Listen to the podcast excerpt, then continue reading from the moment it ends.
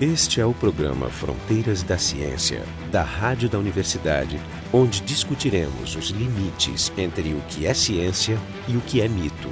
Hoje no programa Fronteiras da Ciência, a gente vai discutir o misticismo quântico. Os convidados são a professora Sandra Prado e o professor Silvio Damen, do Departamento de Física, são dois físicos teóricos do Departamento de Física da URGS, e eu, Marco Idiarte. Uma das questões que no programa anterior a gente abordou é a questão do emaranhamento quântico e a relutância do Albert Einstein de aceitar ele como uma possibilidade Primeiro, acho que a gente tem que dizer o que é o emaranhamento. É o fato de que, vamos supor, você pode pegar um par de partículas, duas partículas, mandar, as, mandar essas duas partículas para distâncias tão grandes quanto você queira e você altera uma partícula, mexe numa partícula, pinta a partícula, a outra partícula sente im imediatamente o que você fez na primeira. Natural que... E se, se as partículas forem, e, estiverem criar, quanticamente forem, emaranhadas. Se elas estiverem quanticamente emaranhadas. Mas, na verdade, é que você, em princípio, quando você cria o par de partículas, como é que você sabe que elas estão emaranhadas ou não? Eu até podia dizer assim, ó, é muito difícil ter emaranhamento quântico, a gente não observa isso no mundo, a gente não está caminhando e vendo isso aí. Né? Então, por isso que a gente não tem intuição o que significa emaranhamento Exatamente. quântico. Ele é uma coisa frágil, não? Ele é frágil, mas eh, na verdade, quer dizer, eu acho que há duas correntes aí.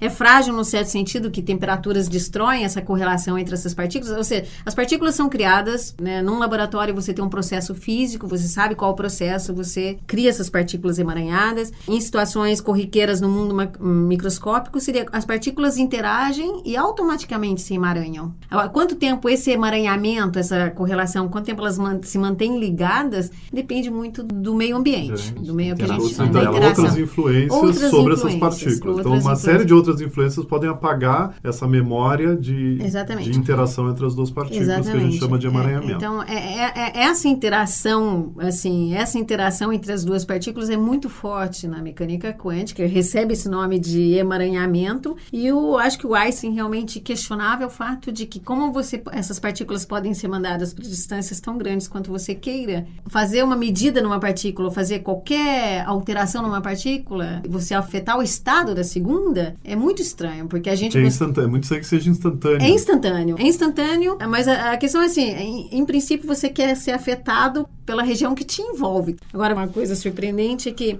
você pode conseguir emaranhamento de partículas que nunca tiveram contato umas com as outras. Por exemplo, assim, antes de olhar só para um par de elétrons, por exemplo, e eles são criados juntos, portanto, em algum é, fenômeno que eu sei que vai me criar o par de elétrons emaranhados, eu poderia ter três ou quatro elétrons, por exemplo.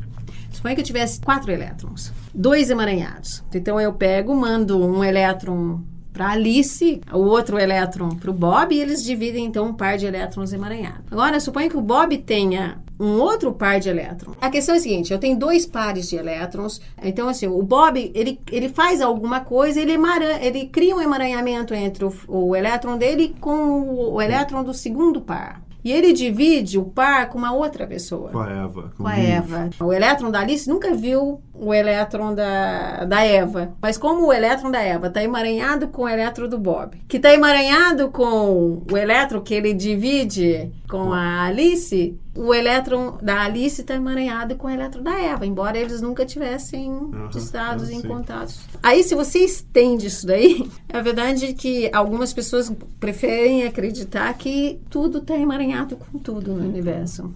Mas isso é, é, quase do, um ponto de vista de dizer que a mecânica clássica não vale, que só vale a quântica no universo. E a gente sabe que a mecânica clássica vale. Existe essa questão fantástica e terrível ao mesmo tempo da temperatura. Você tem interações térmicas e a temperatura é o ruído. O wash, ele, ele lava toda essa, essa informação. Você pode pensar que né, tudo está emaranhado, mas as, as interações, existem interações sobre interações que vão sendo apagadas e vão sendo modificadas. É, é a temperatura destrói, né? Ela destrói, ela, sim. Ela, então, é, é, um, é o banho térmico, né? Então, você...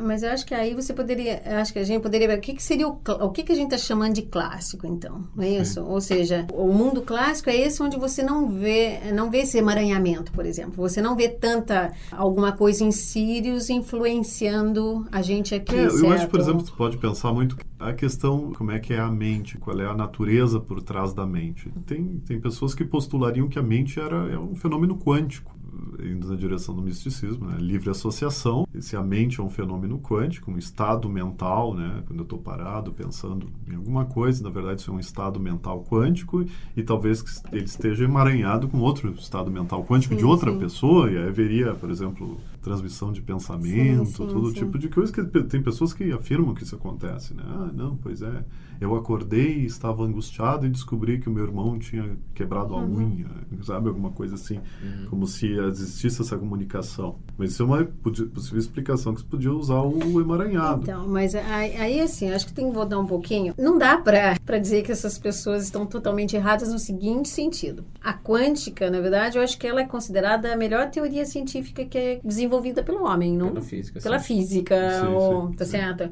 E, em princípio, o mundo é quântico. Não, claro, não, é. sim, sim. Então, não, nesse contexto, é, as pessoas podem assim, bem, essas são as leis, as leis que regem realmente Vamos botar num outro jeito que eu estava é. querendo dizer. O que eu estava querendo dizer é o seguinte: o mundo é quântico, o universo, Sim. o universo é quântico. A manifestação da teoria dessa, dessa da, da, quântica no mundo macroscópico, no mundo dos carros, das bolas, Isso, a gente é. chamou de física clássica. Isso. E aquilo que a gente considera muito esquisito, contraintuitivo, ele não acontece no mundo dos hum. carros hum. e das bolas. Ele acontece no mundo dos átomos e dos elétrons. De né? pouquíssimas é. partículas, então, exatamente. Exatamente. Então, o que eu quero dizer é que o mundo é clássico. Sim, quanto, qual é o limite que eu estou? No limite em, porque a gente sabe, por exemplo, não existe emaranhamento quântico entre bolas de futebol, Exatamente, entre carros. Não se imagina é. que os dois Fucas saem de fábrica com emaranhamento e uma coisa acontece com um, acontece com outra. Gente, isso não acontece. É. E aí, de fato, não existe uma teoria fechada de como é que, quando você tem alguns algumas poucas partículas ou quando você está no mundo microscópico.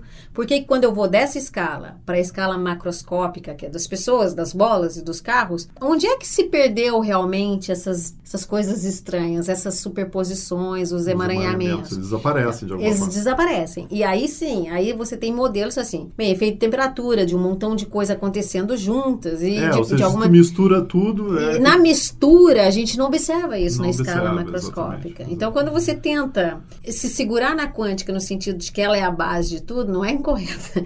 Mas olhar para algo que funciona com poucas partículas numa escala microscópica e transferir é isso, isso, direto para a escala macroscópica é que é estranho, na verdade. É, eu, eu até acho interessante do ponto de vista de, de pensamento é que o misticismo quântico ele nasce de uma inversão interessante do, do que, que é teoria e o que, que é realidade, né? Na minha opinião, ver se vocês concordam. Porque é assim, por exemplo, o caso que tu citou até o caso do Einstein. O Einstein era um cara que ele lutava contra a teoria quântica. Ele dizia, não, a teoria quântica está faltando alguma coisa. Ela não é uma teoria boa, ela tem alguns erros, ela está funcionando bem para aqui, para aqui. Não só ele, embora... quanto o Schrödinger também, é, tá? Não é, só o Einstein, é, não. não, não. Então, essa... O Einstein tinha dado contribuições não, fundamentais ele foi, foi fundamental. Né? Os fundadores da antiga mecânica quântica. Às vezes as críticas também são... O Einstein, ele trabalhou na mecânica quântica, sim, né? Ele sim. foi... Certas interpretações dele como o mundo funciona ajudaram a entender... Previsão dos lasers. Isso, exatamente. O efeito fotoelétrico. Intrinsecamente quântico. Mas ele estava insatisfeito com a teoria quântica até o final da vida uhum. dele. Então ele encarava, um cientista encarava a física quântica como uma teoria. Incompleta que não, não satisfaz a natureza como ele achava que devia satisfazer. Porque ela não é determinística. E tem essas né? outras coisas todas. Mas agora, o pensamento místico quântico que a gente observa é uma inversão. O cara parte do princípio que a teoria quântica é correta, mas ele parte do princípio que a teoria... Ele aceita a teoria como Sim. dada e aí ele tenta derivar, a partir da teoria, coisas do mundo real que, na minha opinião, não são explicáveis a partir da teoria quântica. Então, sabe, todo tipo de, de fenômeno. De... Eu colocaria assim: eu acho que elas poderiam até. Podem ser. É, eu acho que elas serão explicadas a partir da teoria quântica, mas a gente precisa de teoria ainda para isso. isso. É, a gente não é. sabe como é que é a transição nessa Não, escala. mas o que eu estava me referindo até são fenômenos que não existem mas que se postulam que existem. Sim, né? sim. O, o emaranhamento é, típico. Exemplo, do exemplo da, da homeopatia. Vem o cara que diz, não, a mecânica quântica é correta, então blá, blá, blá, blá, sim, isso aqui sim. que eu acredito também é correto. Esse é o programa Fronteiras da Ciência, a gente está discutindo o misticismo quântico, nosso site é o frontedaciencia.urgs.br. Tua opinião? Eu acho que, na verdade, a gente tem que levar em conta nessa discussão o lado psicológico, antropológico, no sentido que as pessoas, elas tendem a tudo aquilo que elas não conseguem explicar racionalmente, elas tendem a procurar uma explicação fora. Então, se há muitos anos atrás, centenas de anos atrás, eclipses ou esse tipo de coisa eram explicadas por ira dos deuses, esse tipo de coisa. Eu acho que talvez seja um pouco culpa nossa, que nós físicos, de uma certa maneira, também mistificamos um pouco a quântica, no sentido de dizermos, ah, é uma coisa muito difícil, algo incompreensível, algo bom. Ela é bizarra, ela é. Mas nós talvez não tenhamos feito um trabalho de esclarecimento, de mostrar que a quântica é faz parte da natureza. Então eu vejo isso um pouco pelo lado das pessoas as pessoas ligadas ao misticismo, esse tipo de coisa, que elas, elas na verdade viram na quântica, na palavra quântica, nas ideias da quântica, elas viram, na verdade, uma fonte ideal de explicação para os fenômenos. Então, o que, que eles fazem? Basicamente, eles se apoderam da ideia. Ah, eles vão perguntar para os físicos, todos os físicos falam: ah, quântica é um negócio muito bizarro, quântica é um negócio difícil de entender. Então, eu acho que eles se aproveitam um pouco dessa, dessa aura e é. usam isso como explicação. Acho... E essas pessoas elas são talvez perspicazes o suficiente para perceber que como existem muita controvérsia, tem muita coisinha aberta que nós não entendemos, então elas se apoderam dessa é, eu acho assim, claro, tem, tem muitas tautologias na física, quando tu vai lá para o uhum, fundo, sim, né? Claro, sim, claro. As coisas, tu, tu, começa a notar que uma coisa é definida em função da outra e tem uns, a é cobrinha um, mordendo o próprio rabo. É né? o petit princípio que fala, você usar a partir da coisa que você já sabe para explicar aquilo que você já conhece. Isso, exatamente. Né? Tem, claro, quando a gente vai nos circular. conceitos fundamentais de física. Sim.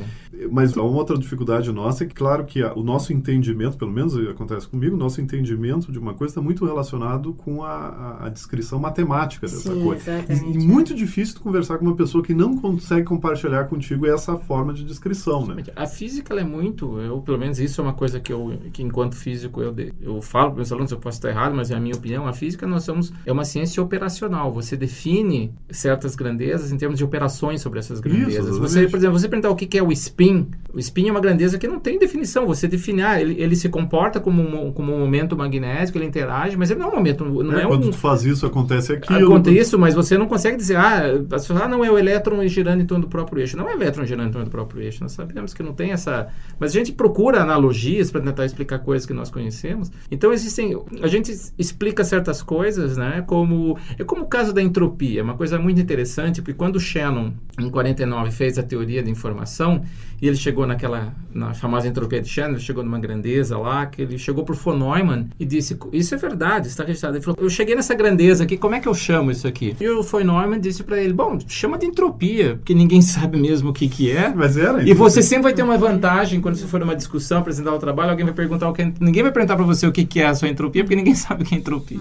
Se bem que eu, eu quando dou aula de, de, de termodinâmica, sim, assim, sim. Eu, eu, quando a gente vai introduzir entropia, existe uma existe um mito também do aluno que entropia é muito mais difícil que é, energia, né? É. Energia é tão difícil quanto entropia. Totalmente, muito se, difícil. É, Só que a gente é mais habituado, habituado a, trabalhar, com energia. a trabalhar com energia. Então, o conceito de uhum. entropia, que às vezes é até mais fácil de entender, né? Se tu usar analogias com desordem, coisa assim, ele é tão complicado. Mas eu acho que aí não dá pra... a gente não, não pode crucificar ninguém no sentido assim. Não, não tô crucificando. Assim, não, não. As pessoas... É, assim, vocês são bem comportados. Até. Eu acho que não existe uma... Não, não que você disse isso, assim, uma intenção não, eu entendo, eu entendo. Uma, ruim. Não, não mas, eu é, acho não assim, é isso. Vamos, a gente não, pode vamos... separar, existe, vamos dizer, em homenagem ao, ao, ao Renato Flores, que é. de vez em quando está no programa, existe os pilantras, obviamente. Não, sim, mas claro, nem todo claro. mundo. E, e quanto, é. Não, tem, eu acho... tem uma pilantragem, quanto mais completa é a história, a é, volta sim, da pilantragem, mais, mais fácil assim, vender. Ó, mas tem pessoas tá, que realmente eu... acreditam. Tá, só um deixa eu só... Porque assim, ó, tem uma dificuldade que a gente tem quando está dando aula eu entro na sala de aula e vou falar que o elétron atravessa a fenda dupla, não é isso? A experiência da fenda dupla. Sim. E aí eu vejo um padrão de, de interferência e eu falo assim, ah, o elétron se comportou como uma onda. Mas eu estou me falando o elétron o tempo todo e muitas vezes eu estou soltando elétron, partícula, partícula, partícula. Sim, a gente sabe que não é nenhuma coisa. A gente também não entende exatamente o que está acontecendo. E a gente precisa de imagem para entender. Claro. A, a, matemática da quântica é fantástica. Para mim, a melhor coisa que já foi feita por pela isso, humanidade. Por que, que a gente consegue trabalhar com quântica? Porque independente de eu saber a natureza do elétron em si, eu, eu sou capaz de ir no laboratório e fazer medidas, sou capaz de ir lá e, e prever, detectar, e prever. prever. Não, a matemática, certo? vocês concordam, a matemática é da, da quântica é a coisa mais Agora, extraordinária quando eu tento entender como é que ele, quem que é ele que passou pela, pelas duas aberturas ao mesmo tempo, eu estou tentando recuperar uma imagem clássica, eu estou tentando fazer uma correlação com o mundo que eu aprendi a explicar. É, até, o, até o mnemônico, né? Que te Sim, mas aí a gente, a gente volta na discussão dos iluministas do século do Locke, do Hume, do daquele pessoal que dizia que a gente, na verdade, você aprende, você conhece baseado em analogias, Sim, em coisas que e- você e- sente, você é. vê. Se você vê, uma, você vê um, um objeto que parece uma cadeira, você vai falar, isso é uma cadeira. Exatamente. Embora, não, o né? nosso cérebro é especialista nisso. Isso. Sim, ele constrói analogias. Exatamente. analogia, E qual é a justamente. analogia que a gente tem com um fóton? Porque sabe quantos fótons você precisa para começar a ver alguma coisa? Pelo menos da ordem, assim, acho que essa experiência foi feita em 1950 e tem dados bastante recentes. Realmente, experiência feita com pessoas, né? Vamos supor, 50 fotos chegaram no teu olho, acho que 10% é realmente absorvido. De 5 a 10 fotos para você, para o teu cérebro saber que você está detectando ter uma imagem. Menos que 5, você Pô, não até, sabe. Até, até cinco, pra mim, eu achava que era muito, que era muito mais do que cinco. Então, na verdade, é, o nosso olho é fantástico, é bastante sensível. Agora, pensa bem, quando eu falo nessas bizarrices, nessas coisas estranhas, eu tô falando de um... Entendeu? Não, o que Então, quis- então não temos não temos imagem e a gente precisa de imagem. É, acho que na verdade o que eu quis dizer, talvez, não que eu me expressei mal, mas eu acho que não, eu não quis dizer que existem, claro, os pilantras, existem as pessoas que querem se aproveitar, mas eu acho que na verdade o que acontece, que a gente tem que sempre levar em conta, isso a gente, quando cientista, não, não considera, é que nós vivemos num contexto e nossa ciência, aquilo que nós fazemos, o que nós, ela não é algo assim que vive numa torre de marfim. É, é, nós não, não somos seres isolados do resto. Nós vivemos dentro de um contexto social, de um contexto histórico, e é natural que nós reflitamos aquele contexto que nós vivemos. Então, eu acho natural que as pessoas hoje, com essa divulgação maior de ciência, que se fala muito de quântica, muitos livros sobre e, e jornais que falam de experimentos e prêmio Nobel, todo mundo fica sabendo. Eu acho normal que as pessoas também que não são do meio científico, pessoas leigos, que eles acabem de uma certa maneira tentando Fazer sentido. fazer Sim, sentido sim, nessas sim, coisas. sim. Falar, ah, não, tem essa coisa muito bizarra, quântica, talvez esteja aí a explicação Sim, dessas coisas e- que nós não...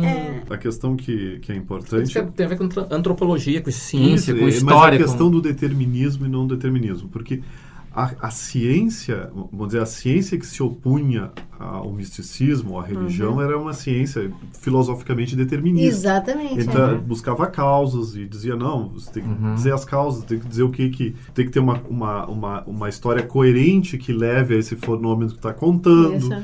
Então, eu acho que muito da, da percepção do leigo era a ciência determinística. Aí, aí começa a ler que, que no fundo, no fundo, no fundo, não é determinístico. É. No fundo, no fundo, no fundo, tem uma, uma incerteza que não é resolvível. Que nem lá, o livre-arbítrio. É, Exatamente, não, Fantástico. livre-arbítrio. Aí entra direto, porque antes, na, na ideia determinista, não, não. O, tu pensa o que o teu cérebro está dizendo Exatamente, que tu pensa, é. e etc e tal. Está e- determinado, ou É. seja, qual a tua escolha? Você não tem escolha nenhuma. É, não tem escolha. Aí, aí com a quântica apareceu a ideia de Isso é talvez- fantástico. Pra, pra- concorda que não, eu não, não sei exatamente, justifica. eu não sei se é fantástico, é meio assustador. Não, não, eu digo livre-arbítrio, porque- Se ele existe, significa que pode ser que tenha alguém lá te punindo. Não, mas aí tá. E com o tal do emaranhamento, com o tal do emaranhamento, aparentemente não existe livre-arbítrio. Porque tá tudo emaranhado com tudo. Você depende de coisas que estão muito além do que você consegue imaginar. Então, isso é muito esquisito. Ou seja, até que ponto você determina alguma coisa ou, tá, ou o que você tá fazendo foi determinado. É,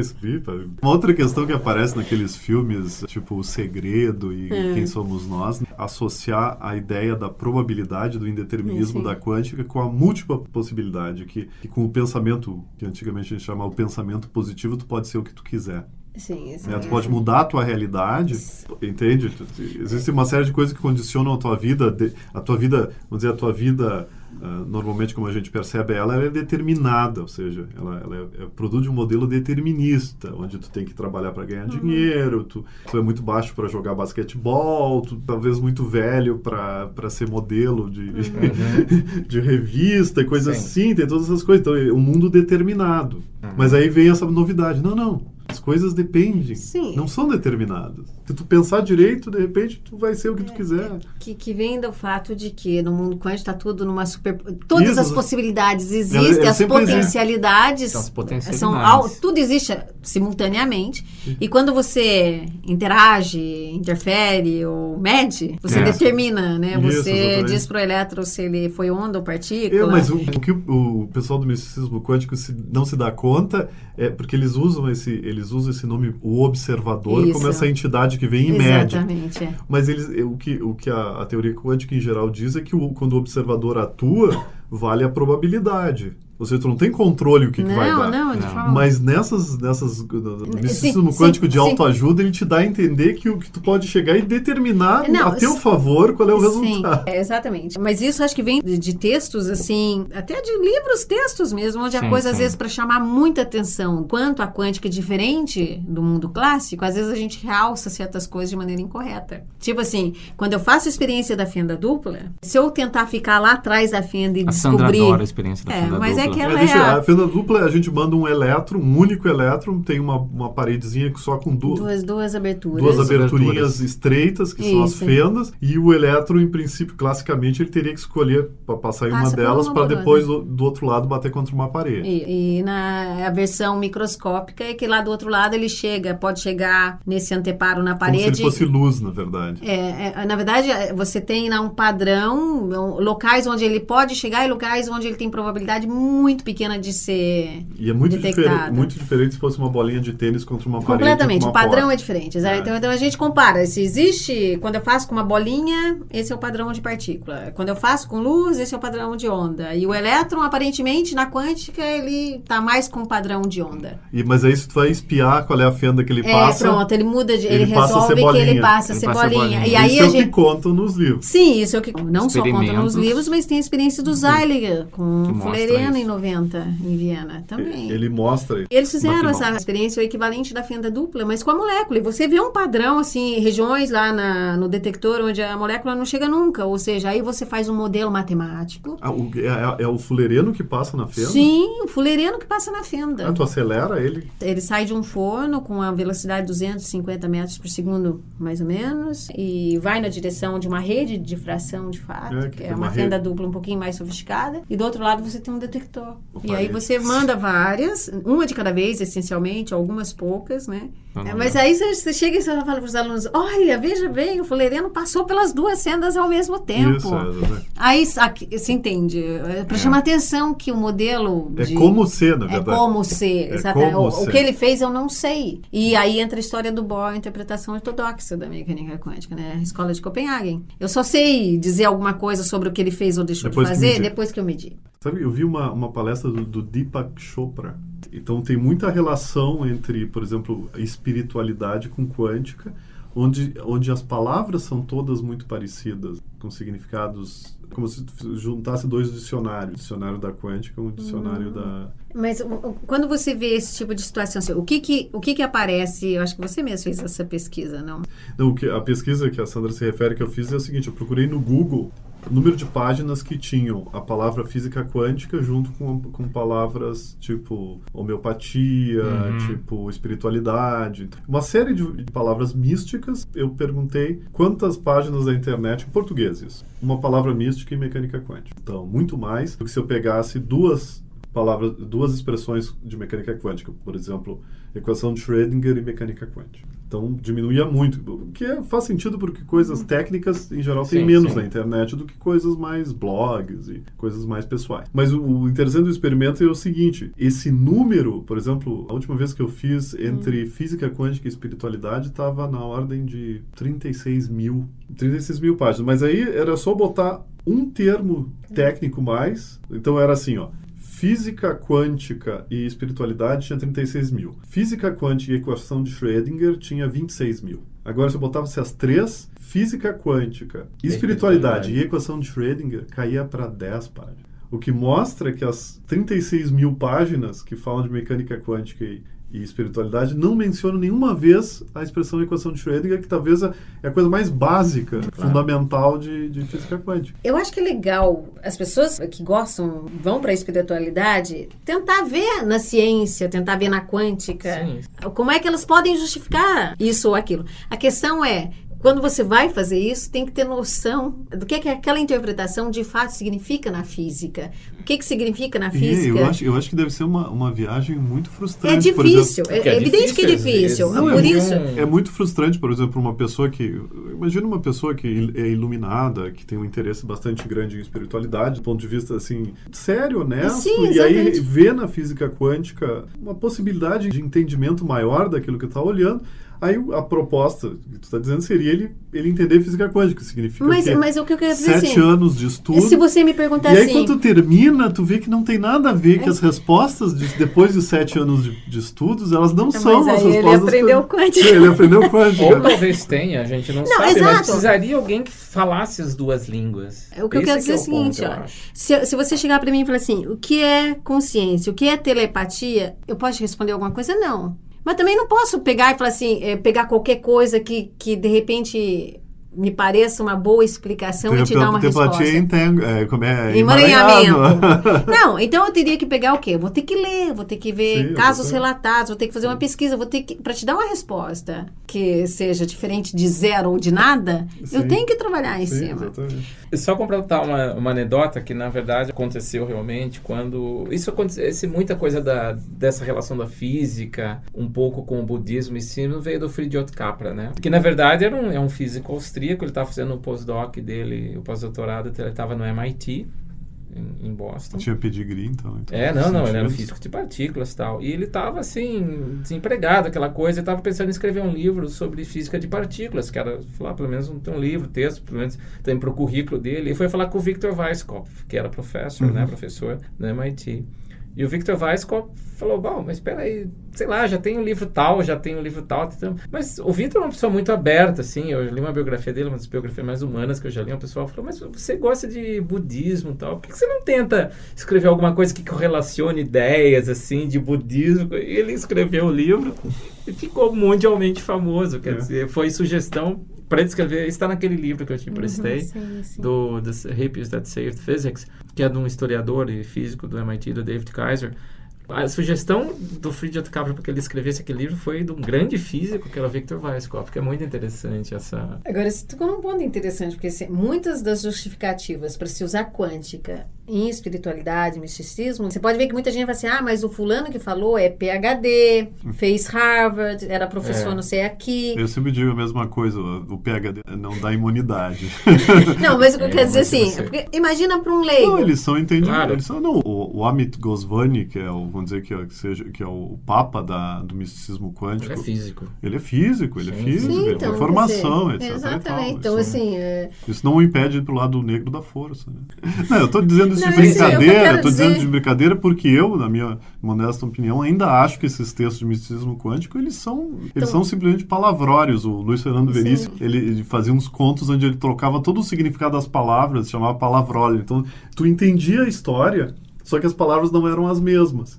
E é interessante, parece, parece que faz sentido. Eu É, é. acho que muito da, do misticismo É, eu, quântico eu é li o, eu li o livro do Goswami, eu- porque eu tenho um primo que, que é neurocirurgião, ele estava interessado em ler o livro que o Goswami fala e queria falar, ele não entendeu a física, ele não entendeu as discussões, Uhum. ele falou, você poderia ler para ver se o que ele está falando faz sentido? E eu li um livro dele que chama Física da Alma, alguma coisa Sim, assim, sim. uma tradução em português. Tem, tradução tem uma série de problemas, mas tudo bem.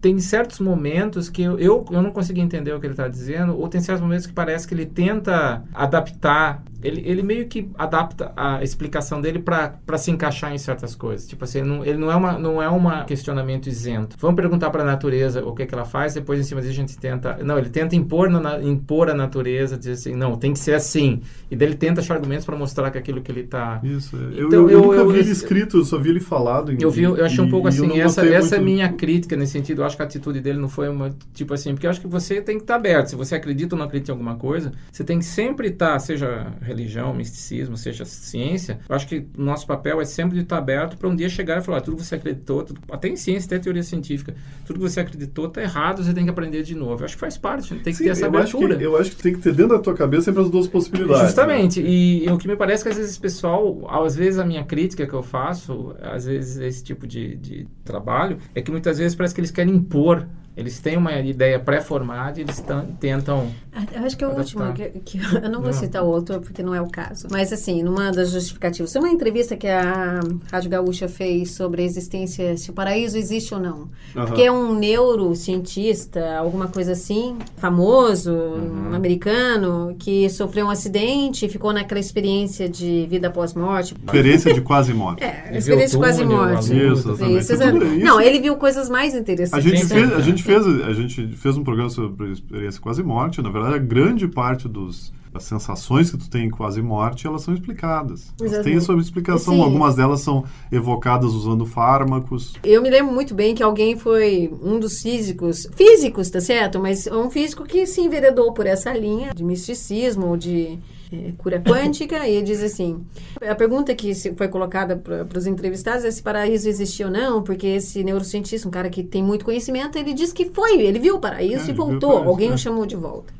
Aí as pessoas, puxa, mas o cara é um PhD, isso e aquilo, teve uma experiência, mas o físico disse assim, bem, evidente que o paraíso existe, o elétron pode estar em qualquer lugar ao mesmo tempo, então o paraíso também existe. Ah, então qualquer coisa existe. Essa, É, essa é a é, questão. Aí tá. Só que como é que você. E isso acho que é o importante para que as pessoas percebam. É verdade que o elétron pode estar em qualquer lugar ao mesmo tempo? A quântica diz que sim. E isso é muito esquisito, concorda comigo? Sim. Totalmente fora. Mas da- mesmo que ele possa estar em qualquer lugar ao quer mesmo dizer- tempo, é. não quer dizer nada. Isso, mas tem outra coisa. Eu vou lá e testo isso muitas vezes. E eu repito essa experiência independente de laboratório, de época, de dia, de. E você tem como. É reprodutível. E- A eu- experiência mística ela é individual. Ela é única. individual, ou seja, quando a a pessoa vai assim, bem, ele teve uma experiência, não, isso aí Não, não pode. Você, mim- você não nega a experiência, você não tá, ah, você não teve experiência, você teve, a pessoa, Teve, ela. Mas passou, a- a tal, quântica, mas você você, não vai usar coisa- bizarrice da pra mim isso é quântica interessante. pra- Se tu pega um PHD e faz ele tomar, sei lá, umas oito tequilas, aí tu pergunta coisas pra ele, tu não vai acreditar nada do que ele vai dizer. Não, evidente Tá. não. E nesse caso, o PHD quase morreu, ou seja, ele ficou, Sim, ele ficou sim. num estado cerebral muito precário, com falta de oxigenação e etc. Então ele vai vir e vai te contar uma coisa e as pessoas acreditam. Não, não, eu não, mas aí não, não. Aí é que assim, ó, quando ele vem. o estado de quase morte é um estado de sofrimento onde o cérebro não está funcionando assim Não, como o é, estado não, de mas aonde é que as está pessoas se apegam? As pessoas se apegam assim, não é o fato do cara vir contar, eu fui lá e vi isso, aquilo, mas é o fato que ele fala assim, bem, eu sem ele viu que o cirurgião tal fez tal coisa, que Ah, o sim, médico. É, esses relatos, eles existem. que eu gostaria de falar mas assim, é eu não é o sei como é que o cara faz mas é o isso. que a gente chama de cherry picking. Difícil saber, porque aí tu teria que pegar todas as pessoas que tiveram quase morte e Sim. ver se acontece com isso, todas. exatamente. Em geral não acontece é com isso que eu tô, é, é isso que eu E queria a- chegar. é. Porque as pessoas dão credibilidade. Como é que é possível? Só que eu não sei dizer como é que isso é possível, mas não é o fato de que eu sei que o elétron pode estar em qualquer lugar ao mesmo tempo, que se isso é possível aqui, aquilo lá também é possível lá. Você fazer uma Eu não tenho- translação disso como se fosse. Das Ah, tá. impossibilidades. Das impossibilidades. Ou seja, Claro. tudo que eu não acreditava antes É, do elétron, agora vai ter que não Exa- acreditar então, nos seja, outros fenômenos. é, Então, isso aparece muito no, no misticismo quântico. Bom, então esse foi o programa Fronteiras da Ciência. A gente discutiu misticismo quântico com os convidados a professora Sandra Prado e o professor Silvio Damen, do Departamento de Física da URGS, e eu, Marco de Arte, do Departamento de Física da URGS. O programa Fronteiras da Ciência é um projeto do Instituto de Física da URGS, técnica de Gilson de Césaro e direção técnica de Francisco Guazelli.